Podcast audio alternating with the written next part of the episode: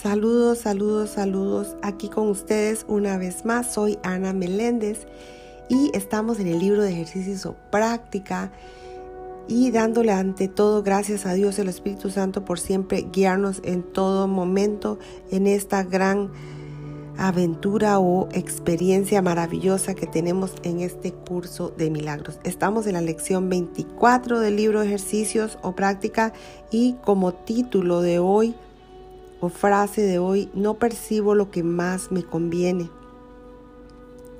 No percibo lo que más me conviene. No percibo lo que más me conviene.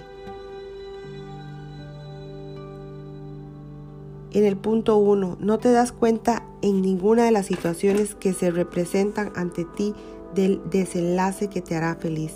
No tienes, por lo tanto, una pauta por la que regir debidamente tus acciones ni manera alguna de juzgar sus resultados. Lo que haces está determinado por tu percepción de la situación de que se trate, y de esa percepción es errónea, es inevitable, pues, que nada de lo que hagas sea en beneficio de lo que más te conviene. No obstante, lo que más te conviene constituye tu único objetivo en toda situación que se perciba correctamente. De no ser así, te resultará imposible reconocerlo. Punto 2. Si te dieras cuenta de que en realidad no percibes lo que más te conviene, se te podría enseñar lo que es.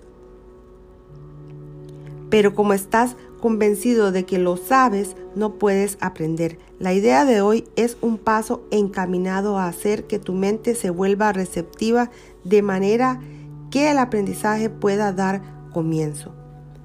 Punto 3. Los ejercicios de hoy requieren mucha más honestidad de la que estás acostumbrado a usar. Te será útil examinar unos pocos temas honesta y minuciosamente en cada una de las cinco sesiones de práctica que se debe llevar a cabo hoy que en un mayor número de superficialmente. Se recomiendan dos minutos por cada uno de los periodos de búsqueda mental que los ejercicios de hoy requieren. Punto 4.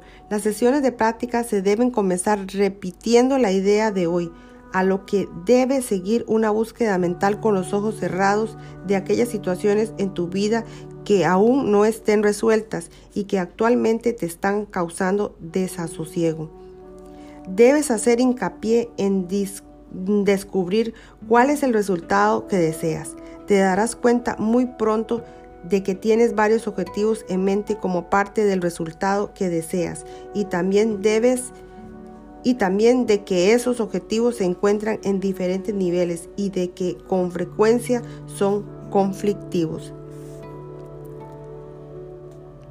Punto 5. Al aplicar la idea de hoy, nombra cada situación que se te ocurra y luego enumera minuciosamente todos los objetivos que te gustaría alcanzar en el desenlace de la misma. El modelo que se debe seguir en cada caso debe ser más o menos así. En esta situación con respecto a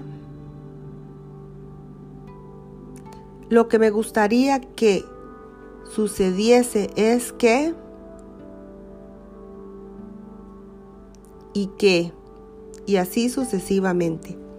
Trata de abarcar tantos diferentes desenlaces como, como honestamente se te ocurra, aun cuando algunos de ellos no parezcan estar directamente relacionados con la situación o lo que es más, ni siquiera parezca tener nada que ver con ella.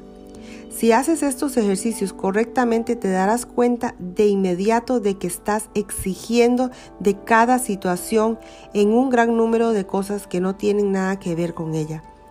Te, percate, percatarás asimismo de que muchos de tus objetivos son contradictorios, que no tienes un resultado concreto en mente y que no puedes por menos que experimentar desilusión con respecto a algunos de tus objetivos.